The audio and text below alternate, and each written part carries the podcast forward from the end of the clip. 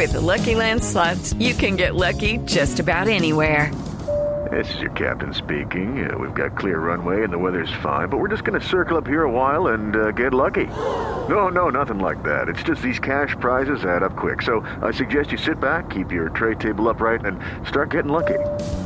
Play for free at LuckyLandSlots.com. Are you feeling lucky? No purchase necessary. Void where prohibited by law. 18 plus terms and conditions apply. See website for details. El gerente de PM es el doctor Jorge Carrillo. Doctor Carrillo, buenos días. Néstor, buenos días para ti, para toda la mesa y para toda la audiencia. Doctor Carrillo, gracias por acompañarnos. ¿Cómo interpretan ustedes en EPM este informe de POIRI? Pues bastante bien, Néstor. Este, este informe era esperable, coincide con lo que hemos venido manifestando, eh, pues tal vez en los últimos dos años, que, que la mejor forma de mitigar los riesgos es eh, entrando a operar el proyecto. Eh, obviamente hay cabida a, a, mejoras en términos de seguridad, eh, recomendaciones técnicas eh, sobre monitoreo y también hay una conclusión muy importante es que el proyecto no es abandonable como, como algunas eh, personas lo, lo piden en algún momento. Entonces, cuando se habla de recuperación, lo que se está recomendando es que se ponga cuanto antes en operación el proyecto en, de forma integral. Sí, y con base en este informe, había sido contratado hace tres años ya cuando comenzó la crisis. Doctor Carrillo, ¿usted cree que Hidroituango podría estar en funcionamiento cuándo? Eh, Néstor, nosotros eh, tenemos un cronograma donde vamos en el segundo semestre de este año a entrar las primeras dos unidades de generación. Eh, cada unidad de generación son de 300 megas eh, de capacidad y para el siguiente año, 2023, otras dos unidades eh, y probablemente hasta una hasta una tercera si, si, no, si nos va bien. Cada unidad, cada unidad de generación nos permite hacer algo que hoy no podemos hacer y es tal vez un poco eh, algo recurrente en el informe y es que eh, con el colapso de los túneles eh, y sin tener una casa de máquinas operando, la única forma de evacuar el agua del embalse es a través del vertedero. El vertedero, que es lo que va encima de la presa y tal vez lo, lo que donde, por donde debe pasar el agua en todas las fotos típicas de Ituango, es un vertedero que si bien tiene muy altos estándares, no fue diseñado para el uso continuo y por, la, y por largos periodos. ¿Cómo entonces hacemos para no usar el vertedero? Una opción es acumular agua, pero nosotros tenemos una cota eh, establecida como segura de 408 metros sobre el nivel del mar, que si nosotros la subimos, podemos poner demasiada presión sobre esos túneles que aún no están taponados definitivamente. Entonces hay un riesgo de destaponamiento, por eso no podemos embalsar eh, y evidentemente si embalsamos, pues por supuesto secamos del río. Entonces la única forma que tendríamos rápida de evacuar agua y quitarle presión al vertedero es a través de cada unidad de generación que, que, se, que se ponga en marcha. Sí, y eso quiere decir, doctor Carrillo, que, que, que arrancan este año. Sí, señor. Nosotros eh, eh, muy probablemente en julio eh, tengamos la primera unidad ya generando y la otra eh, cerca a noviembre. Cuando, cuando Poiri, esta firma de consultoría que es suiza, que tiene una sede en Chile, dice que hay riesgo todavía, ¿a qué se refiere? ¿Cuál es el riesgo de poner en funcionamiento Hidroituango? A ver, un proyecto de esta envergadura y esta complejidad siempre tiene factores de riesgo. No hay proyectos con, factor, con riesgo cero. ¿Cuáles son los riesgos? Eh, lo que ya comenté del vertedero, eh, hay un riesgo asociado a ese uso continuo del vertedero, que es el funcionamiento del cuenco, eh, que es básicamente donde está cayendo el agua abajo de la presa, ¿sí? agua de abajo de la presa. El vertedero tiene una condición, digamos, favorable para nosotros y es que nosotros podemos inspeccionarlo con sensores y podemos hacer también inspecciones visuales y también con, con algunos instrumentos. El cuenco, por la fuerza de la caída del agua, no nos deja inspeccionar de manera directa. Nosotros no podemos meter ni buzos, ni podemos meter eh, drones acuáticos, ni, ni robots, porque está la fuerza de la caída del agua que no nos permite inspeccionar eso. Hemos hecho algunas perforaciones a distancia, nos han dado buenos resultados. Es el otro elemento, elemento riesgo. Y el, y el tercero tiene que ver con eh, esa posibilidad de subir el nivel del embalse que como ya comenté nosotros tenemos controlado y operando a través del vertedero. Esos son los elementos principales que, que tenía identificado EPM y que refuerza el informe de POIRI. Gerente, en ese informe que se ha conocido en las últimas horas, le quiero preguntar por la alerta para las comunidades aguas abajo, porque particularmente cuando se analiza la presa, que es de alguna manera, para ponerle el ejemplo a los oyentes, ese muro de contención que permitió esa desviación del río, dice el informe que la presa pues tiene problemas que es cuestionable y que especialmente podría representar un riesgo en eventos inusuales y a largo plazo. ¿Cuál es hoy la verdadera situación de la presa y qué riesgo significa eso para las comunidades aguas abajo? A ver, la presa ha venido comportándose satisfactoriamente. Como les digo, nosotros tenemos em, mm, demasiados sensores en todo el interior de la presa, donde medimos filtraciones, movimiento de tierras, y eh, medimos también densidades y en eso ha habido un comportamiento normal. O sea, la presa no se está deteriorando ni está sufriendo en este momento. ¿A qué se refiere el informe? Cuando habla de largo plazo, es que uno de los eventos a, los que está obligado la ingeniería a, tener en cuenta son los eventos sísmicos.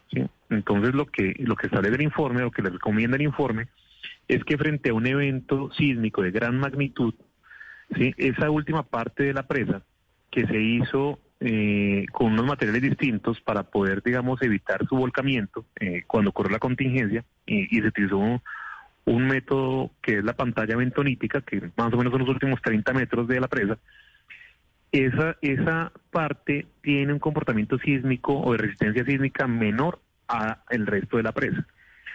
Entonces lo que se recomienda es a monitorear este evento, a ver, eh, a ver cómo se puede, digamos, reforzar esa parte y hacer, digamos, como una estrategia para que si hubiera un evento de esa magnitud se pudiera desembalsar a gran velocidad para que esa parte no quedara, digamos, conteniendo agua. Sí, doctor Carrillo, ¿por qué si el informe POIRI se recibió el pasado 29 de diciembre tuvo que filtrarse para que lo conociera la opinión pública? ¿Por qué EPM no lo había dado a conocer? A ver, ese informe, eh, el destinatario es ANLA. ¿Sí? porque esto es un dictamen independiente eh, que se nos combinó a contratar, a pagar, pero cuyo destinatario es ANLA. Entonces, como el destinatario es ANLA, para nosotros venía con una exigencia de confidencialidad. Entonces, digamos que si el tema hubiera sido distinto, si nosotros lo hubiéramos dado a conocer, seguramente la pregunta es por qué violamos eh, ese compromiso de confidencialidad. Una vez llega a ANLA, se incorpora al expediente único de la licencia y cualquier ciudadano vía derecho a petición lo puede solicitar. Pero nosotros y, aquí es importante diferenciar dos conceptos. Una cosa es el carácter y manejo confidencial de la información y otra cosa es la sensación de que está engavetado.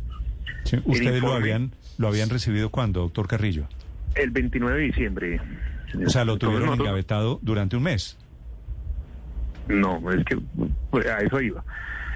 Ese informe, de parte nuestra, nosotros tenemos una restricción para entregarlo al público por fuera de PM, pero nosotros lo entregamos a banda como nos correspondía, lo entregamos a las áreas técnicas, incluso a la asesoría de interventoría, para que analizaran técnicamente las recomendaciones y adicionalmente fuimos requeridos por la Contraloría General de la República, a, quien también se lo entregamos.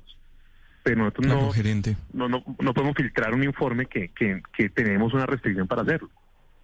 Gerente, otra de las conclusiones es la recomendación de no cambiar los contratistas porque advierte Poire sería contraproducente. ¿Ya queda totalmente descartado que pase eso o seguirán insistiendo en una licitación al finalizar pues este año de prórroga que tienen con los actuales contratistas, gerente? Bueno, varias cosas ahí. Eh, uno es que este informe en su mayoría fue redactado eh, antes de que se suscribieran las prórrogas y antes de que se recibiera, digamos, la confirmación del pago por parte de las aseguradoras entonces el contexto en el que fue redactado fue cuando había una alta incertidumbre si se podían o no contratar con los actuales debido a las inhabilidades sobrevinientes. Situación que ya fue despejada en, una gran parte y ya tenemos una prórroga hasta el punto donde se superan los elementos de riesgo que menciona el informe. Sin embargo, es importante aclarar una cosa. El contrato de obra que está hoy en día vigente es para la construcción de la etapa 1 del proyecto. Es el objeto. Nosotros no podríamos eh, adicionar ese contrato para la construcción de la etapa 2. Entonces se requiere una nueva licitación pública para eh, la construcción de esta etapa que corresponde a las unidades 5 a 8, donde por supuesto ellos, como cualquier otra firma que tenga la capacidad, puede participar y ser adjudicatario. ¿Y, ¿Y cuándo quedaría listo todo ese proceso? ¿Cómo es el cronograma de actividades este año, gerente, para saber en qué momento eh, se cumple todo el proceso, deben participar los interesados, etcétera, y la posterior adjudicación de ese nuevo contrato que ahí sí culmine las obras de Hidroituango? Nosotros esperamos en el mes de febrero eh, iniciar el proceso licitatorio. Eh, daremos los tiempos suficientes para que firmas eh, con las más altas credenciales eh, estudien la información y hagan sus propuestas.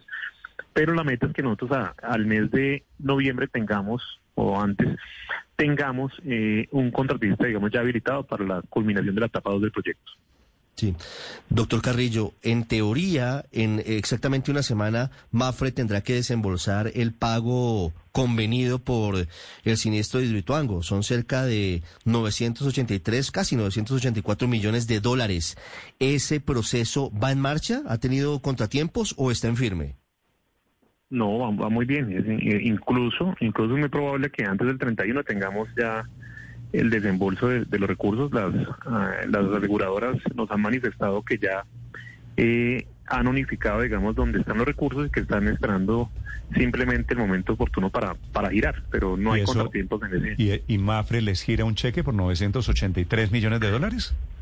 Eh, serían 983 menos los 350 millones que se recibieron de anticipos y es una transferencia a, a una cuenta que especificó EPM.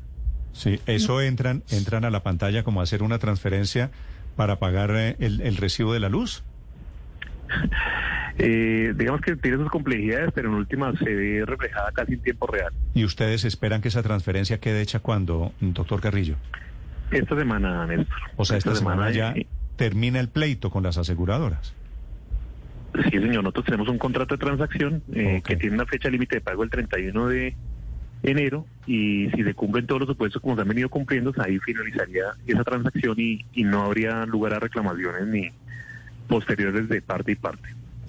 Bueno, son casi 600 millones de dólares que entran a una cuenta de ustedes en el país y que por supuesto no se pueden quedar parqueados. ¿Cómo se va a usar esa plata? A ver, esos recursos al ser indemnizatorios eh, tienen un uso específico que son para el proyecto Ituango.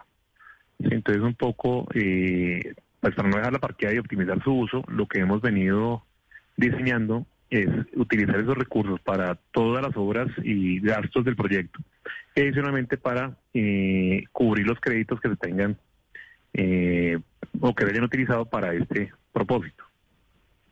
El doctor Jorge Carrillo es el gerente de PM hablando de la situación de Hidroituango, del pago de las aseguradoras a propósito de este informe de esta empresa suiza Poiri, que ha sido conocido este fin de semana. Gracias, doctor Carrillo. Felicitaciones. A ustedes, muchas gracias. Hello, it is Ryan, and we could all use an extra bright spot in our day, couldn't we? Just to make up for things like sitting in traffic, doing the dishes, counting your steps, you know, all the mundane stuff. That is why I'm such a big fan of Chumba Casino. Chumba Casino has all your favorite social casino style games that you can play for free anytime, anywhere with daily bonuses. That should brighten your day a little. Actually, a lot. So sign up now at chumbacasino.com. That's chumbacasino.com. No purchase necessary. Group. Void were prohibited by law. See terms and conditions. 18 plus.